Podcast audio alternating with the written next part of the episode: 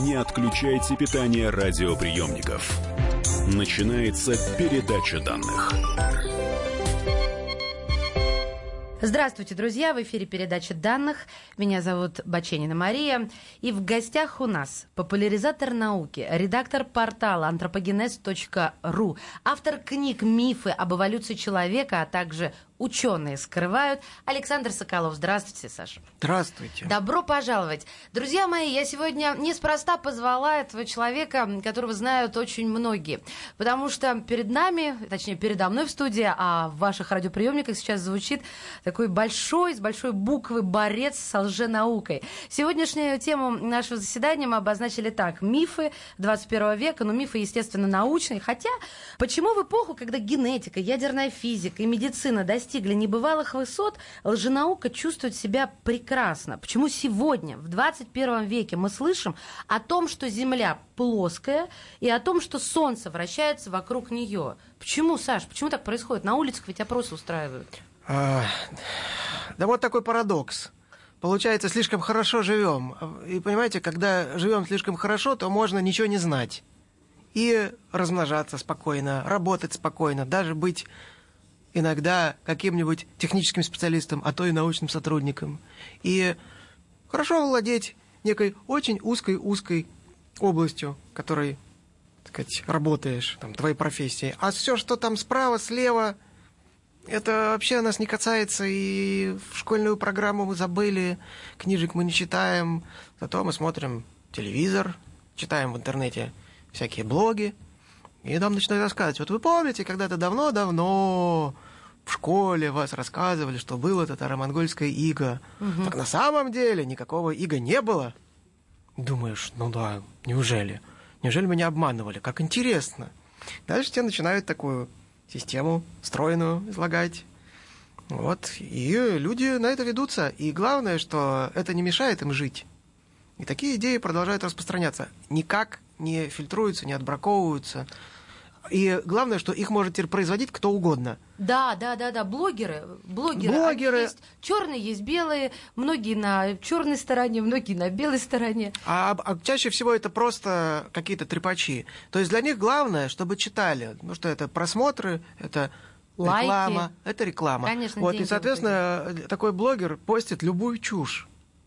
Слушайте, ну получается что? А, мне все-таки хочется какую-то параллель э, между временами провести. Э, в 70-е, 80-е и даже в первой половине 90-х годов э, у меня в голове не могло бы уложиться, чтобы даже кто-то сформулировал подобным образом вопрос, какой формы Земля.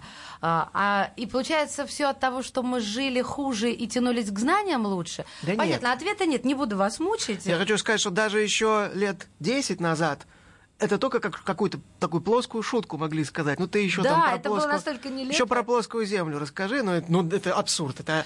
Хорошо, давайте тогда э, дальше немножечко с мракобесием. Да. Как правильно бороться и как самим не вляпаться в мракобесие? Потому что, я, знаете, вроде бы это моя работа, но иногда общаешься с ученым, ну, чаще всего это историки, и э, сначала тебя действительно завораживает их рассказ, а потом ты понимаешь, как каким-то шестым чувством начинаешь это понимать, что тебя обманывают. То есть даже подготовленный человек, который ждет подвоха на каждом углу, может попасться. Вот как бороться с мракобесием? Тут вопрос еще, что значит бороться? Например, себя лично защитить или защитить окружающих, общество. общества. Потому что можно, по крайней мере, там, самый первый уровень это собственная такая самогигиена. Да, согласна. Вот. Это хорошо. И это тоже очень непросто. А как что... ее соблюдать, эту самогигиену? Вот это, это очень такой вопрос коварный, потому что, опять же, какие бы широкие знания у вас ни были, вы не можете быть специалистом во всех во областях. всех областях. Поэтому, ну вот я для того писал свою книгу, ученые скрывают. У меня там специальный раздел посвящен признакам лженаучных книг. То есть есть, понятно, какие-то специфические вещи, но есть принципы общие, которые ну, при таком наметанном глазе позволяют диагностику некоторую проводить. Угу. Вот. А, ну, там таких признаков больше десяти. И понятно, что если такой один признак встретился, это еще не приговор. Если там три, четыре, Это пять, уже статистика, да, да? при- То есть если у автора кричащая обложка, если в названии присутствует слово там «запретная правда», например, и там Ну, секретная. это такие штампы, штампы, Ну, да. штампы. Вечная любовь, сладкая ложь, запретная правда. Запретная правда, тайное знание древних, вот что-нибудь такое. Вот. Если автор в анонсе заявляет, что наконец он покажет, какие все были до него ученые дураки или ангажированные такие грантоеды, вот. если он говорит, что он совершил революцию, переворот в науке, если у него вдруг всплывают какие-то доводы от религии, от политики, а, национальные какие-то моменты. То есть, например, вот та генетика, которую нам навязывают, она врагами русского народа А, националистические да, даже, да, да, да, настроения. которые хотят вот, отнять у нас прошлое, наше такое, Я понимаю, хардкорное прошлое. Такой ватный патриотизм, то, что мы называем, такой Вот, э, да, да, да. Вы знаете, я вот ехал, ну, я сегодня из Питера приехал, ехал в такси. Меня всегда поражает, когда мне говорят люди, вот я начинаю говорить про канал РЕН-ТВ, и мне говорят, а неужели кто-то всерьез воспринимает? Ребята, поговорите с таксистом вообще. Я е- еду в такси, водитель спрашивает, спрашивает, а вы чем занимаетесь? Ну, я говорю, ну, вот там археология. И первое, что он мне говорит, а по РЕН-ТВ сказали, что люди от инопланетян.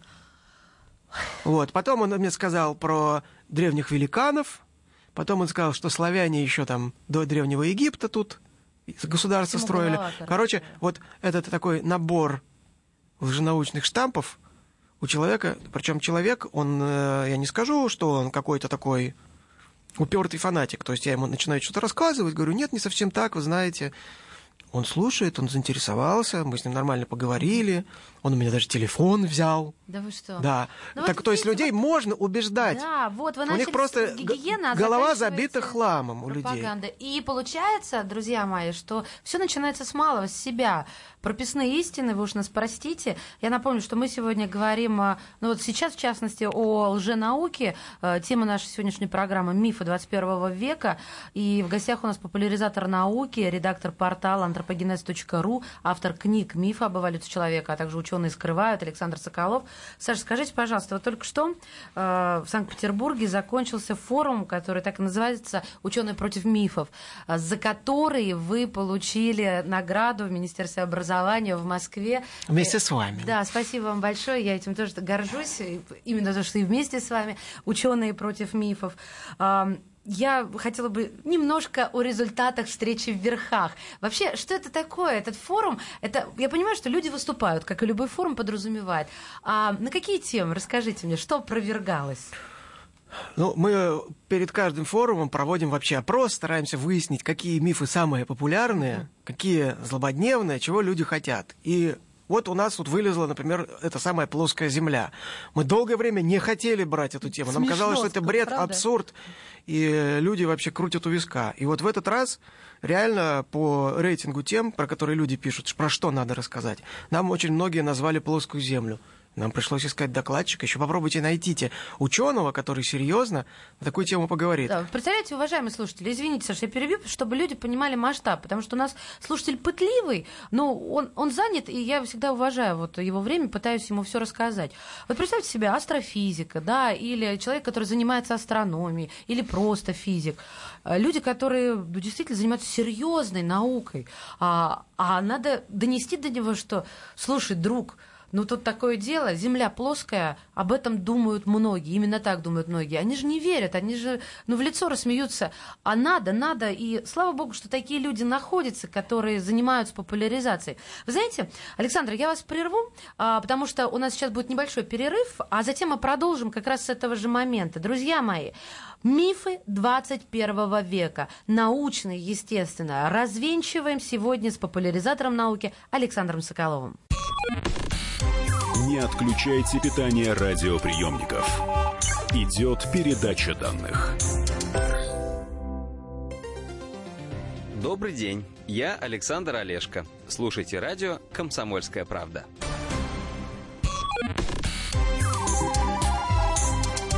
Не отключайте питание радиоприемников. Начинается передача данных.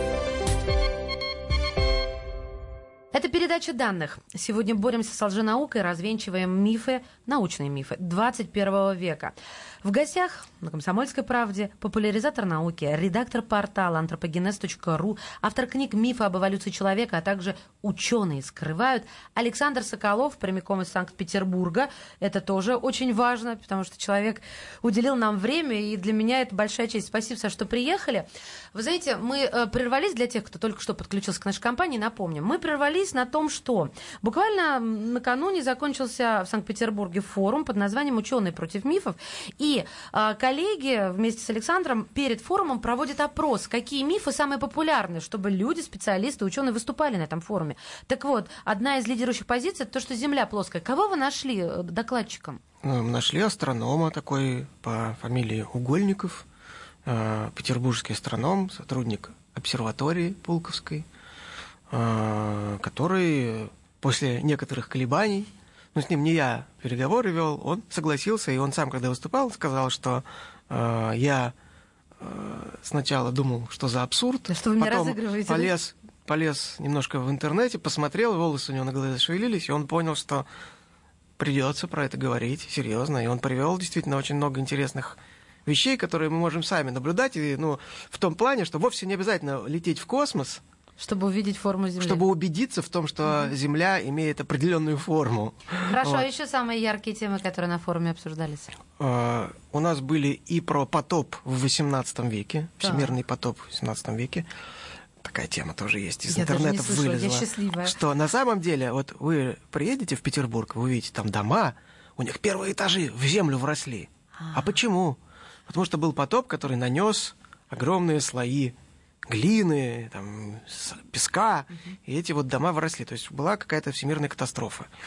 И вот у нас археолог всерьез объяснял, что вообще существует понятие цокольного этажа, и прочее. Э, у нас выступал астрон... Э, не астроном, на самом деле, а такой популяризатор космонавтики Егоров, да? Егоров на тему того, что американцы все-таки были на Луне. Вот это любимый, конечно, миф о россиян. Очень что любимый. Вот этот а, патриотизм. Это политика тут, да, политика. Да, политика, конечно же. Мол, не были американцы на Луне. Ну, у нас в прошлый раз, у нас уже выступал на эту тему Сурдин Владимир, э, причем на самом первом форуме. И это видео самое популярное по просмотрам, но комментарии там каждый второй. Русофобия, Mm. Русофобия, а Сурдин, антисоветчина. меня, известнейший астрофизик. Но он известнейший, да, ученый, и но сам факт, что он смеет говорить, что американцы нас в чем-то опередили, а в чем они нас опередили? Мы первые были в космосе, ребят. Ой, все, не будем поддаваться. Не Хорошо. важно. А теперь все-таки ближе к, к вашему предмету. Э, скажите мне, пожалуйста, какая наука, на ваш взгляд и по вашим наблюдениям, подвержена лженауке, лженаучности сильнее всего? Какая более, наиболее уязвима? Я боюсь говорить, потому что у меня такой статистики нету. Но мне кажется, мне кажется, что сильно уязвимы все-таки науки исторические, то есть те, кто так или иначе обращен в прошлое. То есть история, археология, антропология, палеонтология. Хотя, конечно, лженаука есть и в других областях, но исторические науки, они э, тут э, соблазн в том, что это часто история Опыта собственная. не поставишь. Ну, вообще, да, это... Формулу не напишешь. Это, скажем, изучение прошлого по неким отголоскам всегда. Вот. Я, вы, вы, вы поняли, э, вы, вы почувствовали, куда я веду. Допустим, берем историю. Я с вами абсолютно согласна, что это самая уязвимая из наук. Откуда историки черпают свои знания? Первый вопрос. Я сейчас такой э, мини-блок. А, и, соответственно, как они узнают таки правду? Как они убеждаются в том, что это правда, потому что я могу сомнением бесконечно все подвергать. Давайте, откуда берут они свои знания? Э, существуют источники исторических сведений. Это прежде всего, конечно, текстовые документы. Летописи, письма, мемуары, надписи, титулы, там депеши Ой, и прочее. А я вас до, до бесконечности. И кричу вам в лицо. Да. Саша, а кто же сказал, что летописи написано правдиво, объективно? Вот, вот. Так вот в том-то и искусство и наука заключаются в том, чтобы источники подвергать критике, если такое направление, критика источника или источниковедения, сравнивать их между собой, сопоставлять с археологическими находками, потому что есть другой важный. Это буквально исторический источник. исследователь получается. Ну, такой. конечно, да, так. это именно сопоставление. То есть вот у нас есть, например, э, две каких-то, не знаю, два текста, которые написаны людьми из противоборствующих лагерей. Допустим, два во- воюющих государства, да, например, там какие-нибудь египтяне и там хетское царство какое-нибудь. И понятно, что каждый из них тянет одеяло на себя, себя хвалит, а противника ругает. Так вот, если даже эти два врага в каких-то фактах совпадают, в каких-то сведениях, значит, вот этим сведениям стоит Надо больше доверять. доверять. Потому что, то есть это независимо, ну как, это как перекрестный допрос на, при следствии. То есть два свидетеля, не сговариваясь, показали одно и то же. Этому доверия больше. Поэтому, когда мы берем летописи э, русские, арабские, китайские, западноевропейские, и в них во всех находим свидетельство того, что татаро-монголы все-таки приходили на Русь, и было иго, значит, было. Потому что, ну, сложно предположить, что все они сговорились, вот эти авторы. Но ведь не обо всем оставлены источники письменные, к сожалению. Ну, конечно. И вот тут вступает в дело археология, поэтому археология становится вообще главной наукой, когда у нас мы уходим в прошлое, тексты заканчиваются, начинается там какой-нибудь каменный век, там уже только археология. Археология, антропология, но здесь тоже мы как бы прошлое читаем как книгу, тоже э, данные из разных источников соотносим. Например, хотя бы в том, что касается датировок.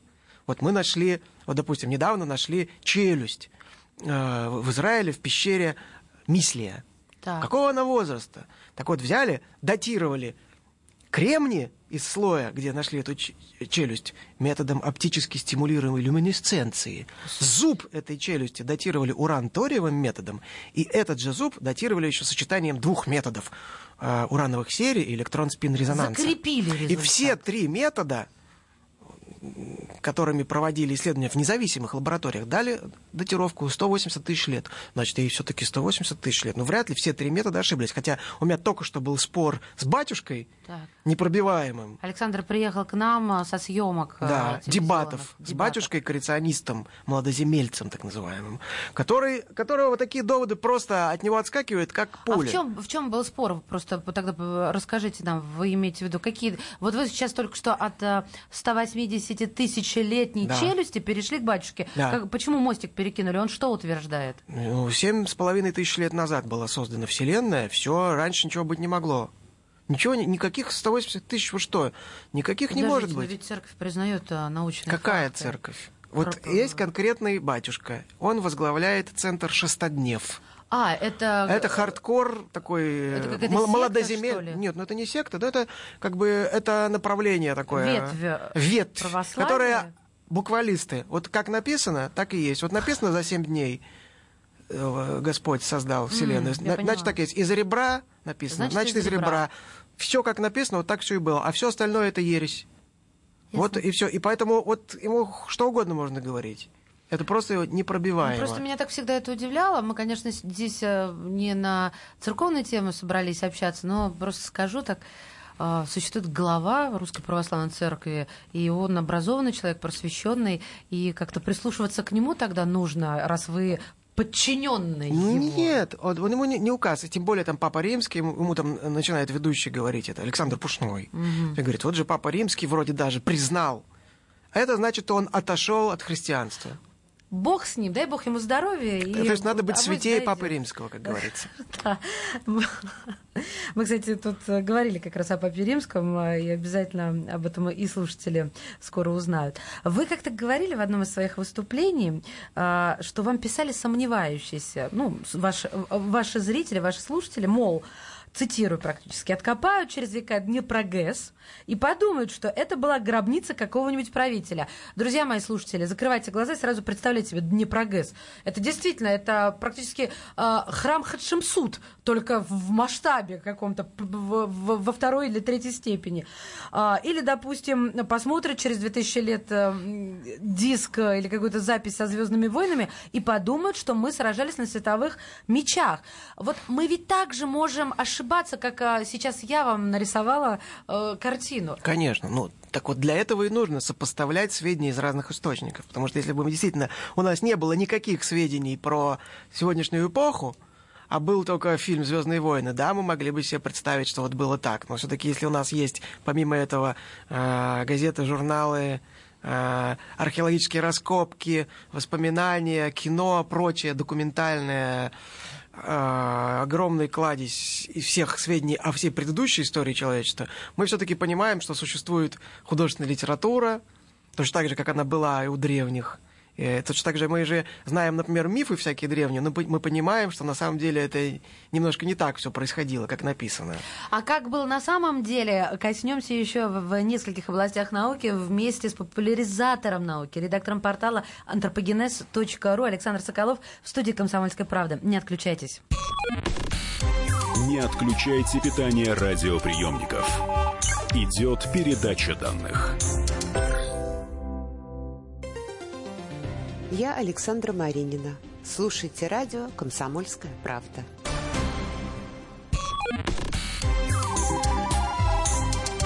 Не отключайте питание радиоприемников. Начинается передача данных. Это передача данных. У микрофона Мария Баченина. Мифы 21 века. Мифы научные. Мракобесие и то, с чем нужно бороться. Каждый просвещенный и уважающий себя человек должен начать с самогигиены в научном понимании этого слова. Начни с себя, и, как говорится, за тобой потянутся люди. Именно этим мы сегодня занимаемся с популяризатором науки, редактором портала антропогенез.ру, автором книг мифы об эволюции человека, а также ученые скрывают Александром Соколовым. Э, я хотела бы у вас узнать, что такое не, мог, не моглики. Вот, я даже не сразу а. выговариваю. Понимаете, слушатели, уважаемые, я просто от Александра услышала однажды эту фразу «не моглики».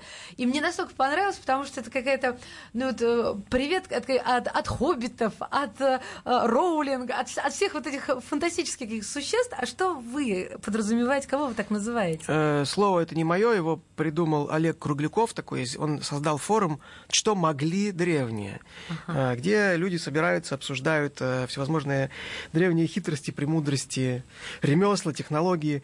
И э, этот термин обозначает такую определенную, определенную категорию людей, которые кричат «не могли». Не могли, да. То есть, когда они видят что-то значительное в прошлом, какое-то достижение, то сразу возникает фраза «древние не могли это создать». Причем это касается всего. Я был настолько поражен широтой вот спектром тех вещей, которые не могли сделать древние, начиная, понятно, что там построить что-то большое, Ой, а давайте по порядку, это же любопытно. Вот а, мы же можем видеть дайджесты и, э, ну, не совсем можешь погружаться. Допустим, идем от вообще древних людей, даже, а, ну вот... Э, не самых просто... древних. Самых древних, да. Не могли охотиться например. В смысле? Они же с голода бы умерли. Ну, они а подбирали падаль, э, значит, Мёртвых зернышки. животных ели. Да, нет, ну на самом деле есть такая концепция, что древние люди были падальщиками. В принципе, это вполне научная гипотеза. Но просто есть люди, которые упираются и начинают доказывать, что вплоть до самых там недавних времен древний человек охотиться не мог, был чистым падальщиком. Убить какого-нибудь зверя копьем без, без металлического наконечника нереально. А их не убеждают кости с а, а остатками? Это падаль, все, падаль. То есть подбирали. они добивали мертвых копьями, просто на костях же остались следы А, это следы непонятно от чего. А, ну, во-первых, люди, как правило, не знают вообще, что такие находки есть. Если они есть, допустим, нашли копье между ребер, там, скелета слона. Угу. Это не копье, это рычаг для раздвигания ребер. Ну, ну, не будет, но не будет древний человек бросать копье. Он же его унесет. Угу. Короче говоря, вот, не могли. Не могли охотиться на мамонтов. Угу. Уже потом. Ладно, охотиться могли на сусликов. Ладно, на оленя. Но мамонта... У мамонта же шкура 8 сантиметров. Это же как резина от трактора Беларусь. Ее не пробить.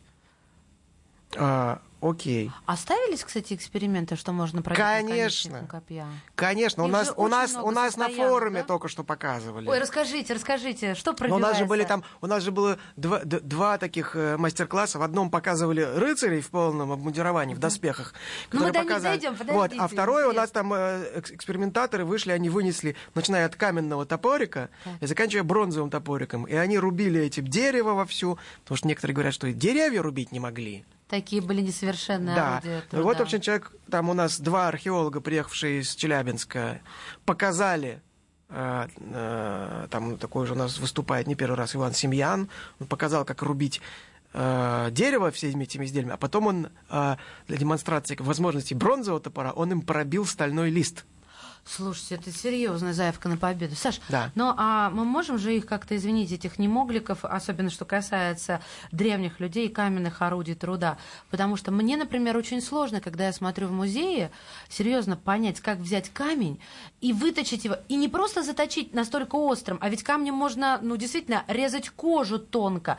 А я же вижу на камне орудие другого труда, которое оставляет выемки. То есть вот в моей голове современного человека это не укладывается. Может Так, быть, ну, вот так я и говорю, что, мешает? ну, конечно, просто мы страшно далеки от ручного труда. И тем более страшно далеки от работы с камнем.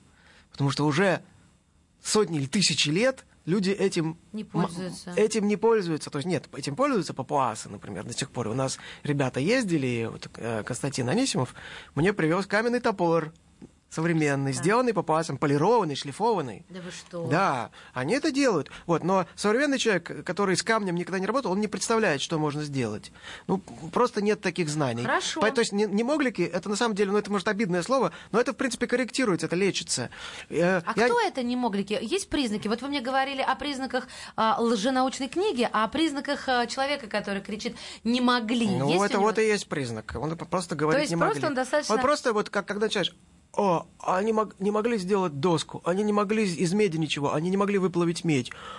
То есть древние были, ну, такие вообще т- Тупые. тупые, криворукие. Они только могли вот э, ноготками, не знаю, в мерзлом грунте земляночку себе выковырять. максимум. давайте Не глубокую. Закидаю какими-нибудь э, и- вещами, которые не моглики, наверное, любят. Пирамиды. Ну вот пирамиды-то тем более, конечно, это не же могли. любовь наша. Ну Да. как они могли? Это же огромные, э, я не знаю, глыбы, блоки, которые невозможно сдвинуть с места. Ну почему? Они- Инопланетяне, они- Саш, не- ну не а- переубеждайте меня. Это инопланетное э, творение. Мне инопланетяне тоже нравятся весьма. А, У нас тоже был доклад на этом форуме про экономику строительства пирамид, где египтолог, который именно занимается экономикой, объяснял, почему древнее государство, вот то, оно было вполне в состоянии потянуть такой проект. Почему эти проекты не мешали развитию, а наоборот, они во многом создали экономику э, Древнего Египта. Потому что интересно, это вот такие вот именно стройки века, которые их мобилизовали, которые продвинули в плане организации, технологий. Там реально, там вот именно после появления этих первых пирамид э, даже появляются особые должности у них там, ремесленники, да, да. специалисты, которых не было. То есть, на самом деле, эти проекты, они во многом способствовали развитию этой страны. Хотя потом, да, они перестали строить их. Есть предположение, что во многом, потому что все-таки экономика не Ну, тянула. там по- по- пошел Да, упадок, но- да, но там это была, был наемный труд, там были бригадиры. Ребят, Да, есть- со стройки, если уйду, в Древнем Египте, времена пирамид, были стилисты. И у них было название, именно отражающее слово «стилист». У нас был специалист, египтолог Макс Лебедев, он рассказывал... как Вот он и выступал. О, это, Он это говорил про хранителей париков, там, например, были Да, хранители да, да, париков. правда, конечно, Вот, и э, по поводу пирамид, есть каменоломни, где брали эти блоки, есть инструменты, есть погребения и города строителей. Сейчас уже есть папирусы, например, вот это, наверное, и Лебедев рассказывал, что есть папирус Мерера, знаменитый, недавно найденный, в котором чиновник Мерер, который руководил бригадой, которая возила камень на стройку, он просто вот записывал день за днем, везем камень, выгружаем, передаем обратно. Книги Да. приходские. Да, бухгалтерия. Хорошо. Я просто слежу за временем, поэтому я не даю вам уходить э, в, э, в Египет далеко. А, переносимся в другое место. Стоунхендж. Стоунхендж тоже, конечно, прекрасная штука. А, Но не могли они, не могли, Саш. Ну, огромные а. Дело в том, что... Да, и, кстати, есть даже такие фотографии, которые доказывают, что Стоунхендж был построен военными в 20 веке. А, а зачем, не знаете? Ну, потому что ученые скрывают, естественно.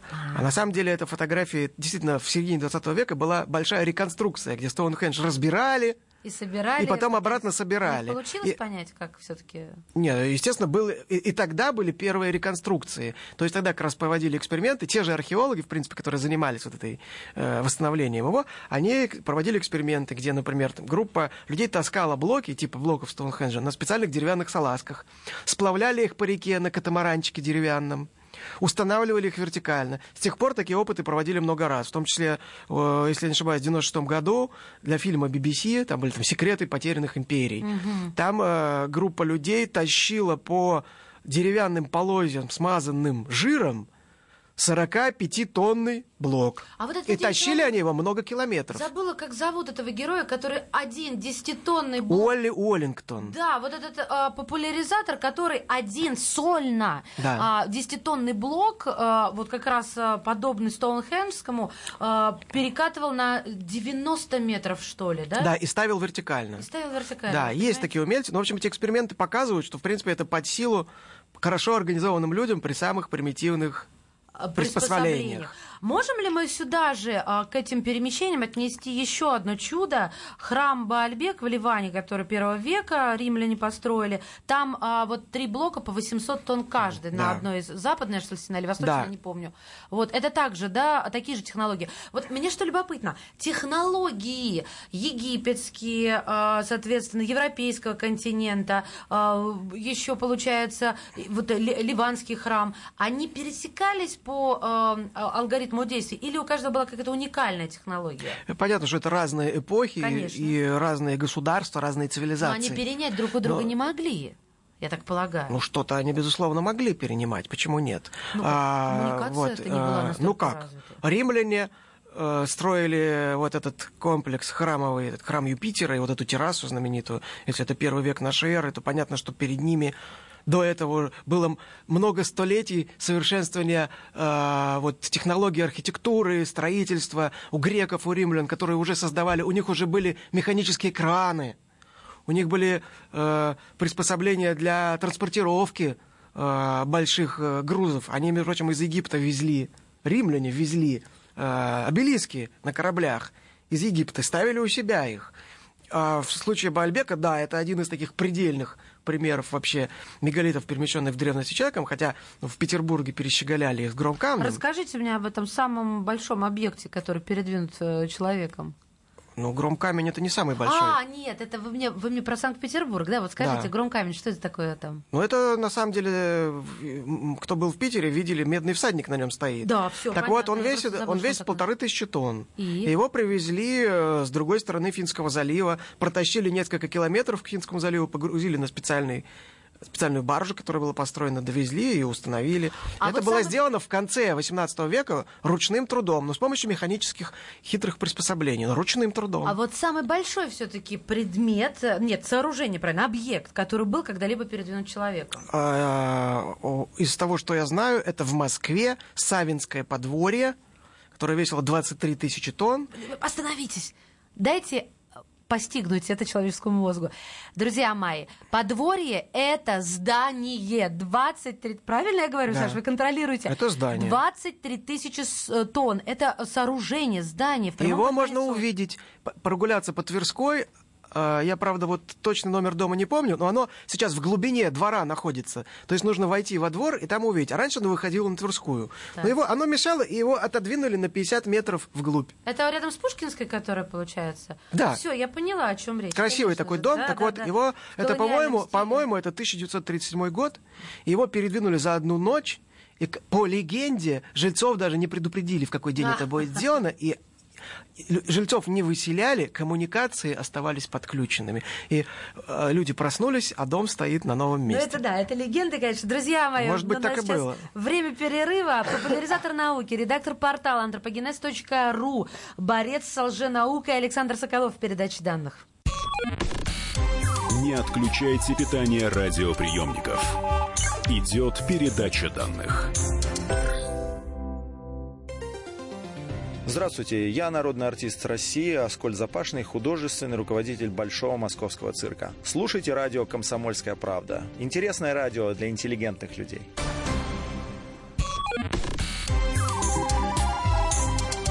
Не отключайте питание радиоприемников. Начинается передача данных.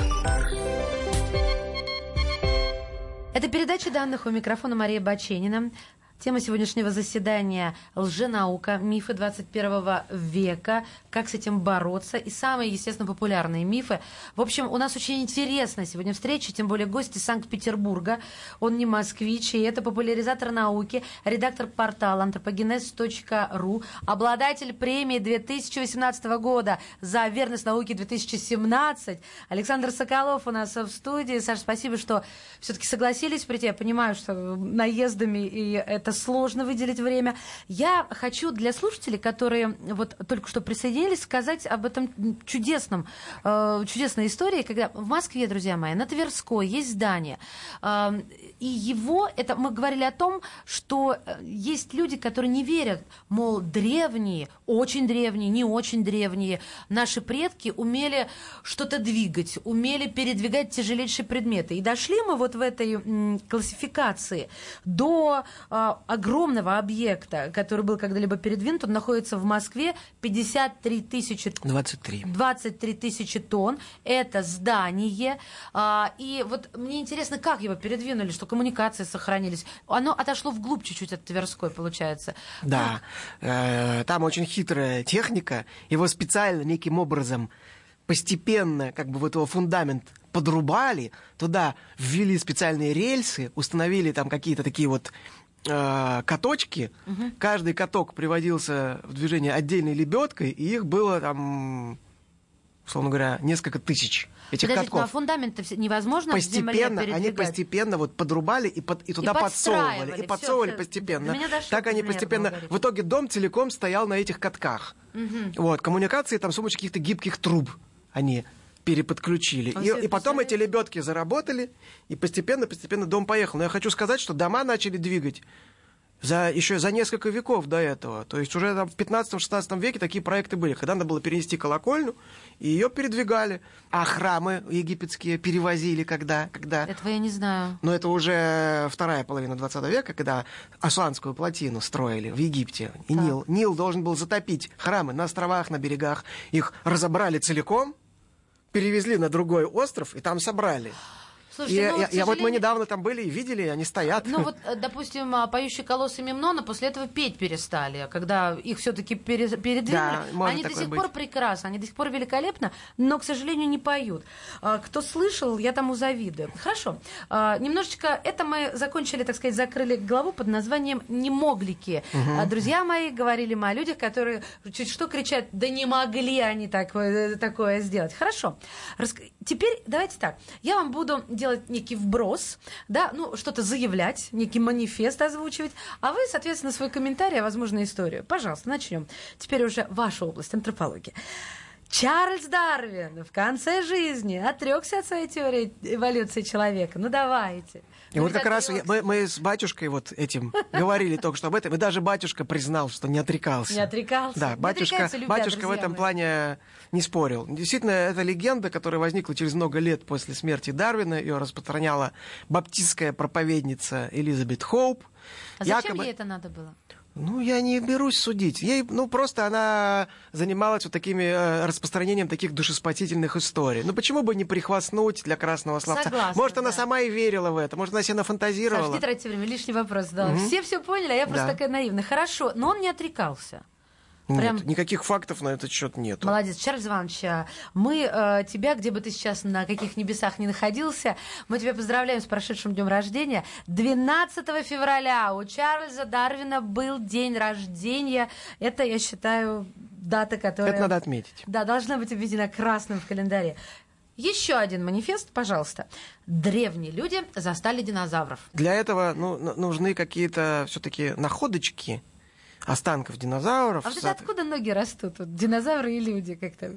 Перекрёсток. э, а черт его знает, то ли из кино, потому что э, я вот специ- я, я специально, ну что ледниковый период, вот первые же фильмы, которые появились еще в начале 20 века, где пытались изображать, изображать каменный век, там древние люди уже убегали от динозавров. Хотя уже тогда ученые знали, что, в общем, это такого вряд ли можно было ожидать. Вряд ли ты убежишь от А, динозавра, дружок. Конан Дойл написал книгу «Затерянный мир», где свел людей и динозавров и, и так далее. То есть в массовой культуре это было всегда, а э, тем же самым креационистам, которые отрицают эволюцию, им надо как-то все впихнуть в одну эпоху.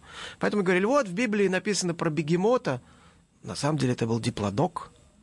А, вот в Америке, там, э, в, э, в Перу нашли камни Ики, на которых изображены динозавры, которые на самом деле местные жители делали в 20 веке и продавали туристам.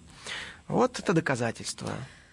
Давайте про него больше не будем, ладно? А Не то он, будем. он оставил след в вашей душе. Давайте лучше я его оставлю. Как-то вы едете с хорошим настроением э, в северную столицу. Правда ли, кстати, Да. а, что Россия это колыбель человечества. Сладкий такой миф. Ну, я, я боюсь, что зрители будут разочарованы, но, к сожалению, нет. Нет, ну подождите, есть обоснование. Все-таки, а, как люди, а, как, как минимум, как люди появились в Америке до Колумба? А? В Америке из Да. Евразии пришли через... Перешли через а, перешейк, который еще тогда существовал. Да, Берингия, так называемая. Правильно. А это, соответственно, уже наша практически территория, откуда они пришли. Э, Это только это произошло 15, 17, 18 тысяч лет назад, когда, в общем, говорить, кто это был, как бы примерно... Сейчас есть находки некоторые, э, из которых даже ДНК удалось извлечь. Понятно, что они ближе все-таки к каким-то жителям Азии. Да, То есть они были близки к современным индейцам, которые, в свою очередь, достаточно родственны все-таки монголоидам. И понятно, что это была некая волна людей, которые Именно родственные жителям Восточной Азии. Да, именно поэтому в команде Колумба и сам Колумб называли их э, азиатами, ну, естественно, на своем наречии, потому Да. что они им их напоминали. Я сейчас подумала, надо предупредить. Э, Слушатели, которые только что подключились, э, они же сойдут с ума. Сидит Бочинина и такие вещи заявляет, да? Мы сегодня про мифы научные говорим, поэтому не пугайтесь, друзья мои. Йети, Саша, Йети, это же наш предок, да? Йети? Который, да, а, пережил, и как-то вот его а- а- обошла эволюция стороной, он просто вот в сторонке жил там одиноко и до сих пор живет. И наш предок. Вот недавно было очередное исследование, уже не первое исследование генетики йети, предполагаемых. На этот раз образцы волос йети, собранные на Тибете. И оказалось, что это все медведи на самом деле, к сожалению. Нет. Да, причем даже у этого исследования был некий практически полезный результат. Оно позволило уточнить систематику медведей вот этих, потому что они, на самом деле, оказывается, плохо изучены. Но, к сожалению, все эти волосинки принадлежали тибетским, гималайским всяким там мишкам. Ну, хотя бы Вот. какая-то польза. Так Хорошо. что жаль, но так вот. Жаль, но так, Йети это не предок и вообще Йети. Ну и там реально авторы пишут, что, ну, видимо, все-таки легенды о Йети, они на основании э, каких-то бродячих мишек, которых там видели где-то, вот эти легенды Возможно. возникли. Вы меня спросите про свинок. Мне очень нравится про свинок, Я которые... спрашиваю вас про свинок. Я, кстати, не, не готова была. Расскажите сами тогда про свинок. А, ну, это на самом деле старая байка про то, что человек на самом деле ближе всего э, к свинье, а не к обезьяне. Так, секундочку, а нам же пересаживают Да, органы да, свиньи. да. Они Я- я- генетики я, тренируются. Я почему её. вспомнил, потому что я специально недавно поднимал еще раз эту тему. У меня в книге есть моя первая глава. И мне просто очень понравилась э, удивительная вещь. То есть я нашел статьи, которые действительно посвящены вот этой ксенотрансплантации. Это вот пересадка органов Да. от других орга- а, видов. Да. Такие эксперименты действительно проводятся. Это пока эксперименты. Э, массовые пересадки, конечно, никто не делает. Как вы думаете, да, действительно, от свиней там пытались, пробовали и иногда успешно пересаживать сердце, печень, почки. Как вы думаете, кому? Кому пересаживали? Да. Я так полагаю, о, Обезьянам. ну, да, Обезьянам. То есть эксперименты павианы. Основной объект это павиан. Что Никто же не будет что мы схожи все-таки павианами, все-таки с павианами ближе. То есть никто же не будет ставить на человеке опыты. Слушайте, ну вообще недавно, недавнешнее открытие в генной инженерии говорит о том, что а, ген человека, он в очень многих местах пересекается с такими видами, даже из ботаники, что, понимаете, Нет, ну все, легко. все мы родня, но вот здесь смысл в том, что свинья перспективна как донор, потому что это дешевое, массовое животное. И кто будет под нож пускать шимпанзе? Не говоря про то, что оно стоит несколько миллионов, и краснокнижное, и, в общем, почти человек. А, а какие-нибудь макаки, которые, может быть, подешевле, они просто маленькие. Да нет, они а свинья, почти люди. Мы свинья это ре- э, э, в- в- ежегодно забивается миллиард свиней. Другое отношение. Да, и это э, отношение. перспективный источник органов. Но опыты все равно на обезьянах. 20 секунд осталось, я не успела спросить ваш любимый миф, но мне кажется, А. наверное, сегодня вы его ска- рассказали или нет? Да я не знаю, они все, они все мои любимые. Дети ваши. Да. Друзья мои, я надеюсь, сегодняшнее заседание останется в вашей памяти. Пусть даже оно заканчивалось на такой юмористической нотке, когда я а, разыгрывала человека неверующего, а главное темного и совершенно непросвещенного. Развенчивали лженаучные какие-то постулаты, боролись э, с мифами, с мракобесием. Мы сегодня вместе с автором книг «Мифы об эволюции человека», а также ученые скрывают, с популяризатором науки, с редактором портала антропогенез.ру Александром Смоколовым. Александр, спасибо вам огромное. Вам спасибо. Передача данных успешно завершена. Не отключайте питание радиоприемника. Скоро начнется другая передача. Здравствуйте, дорогие радиослушатели. Я заслуженный тренер России Валерий Газаев. Слушайте радио «Комсомольская правда».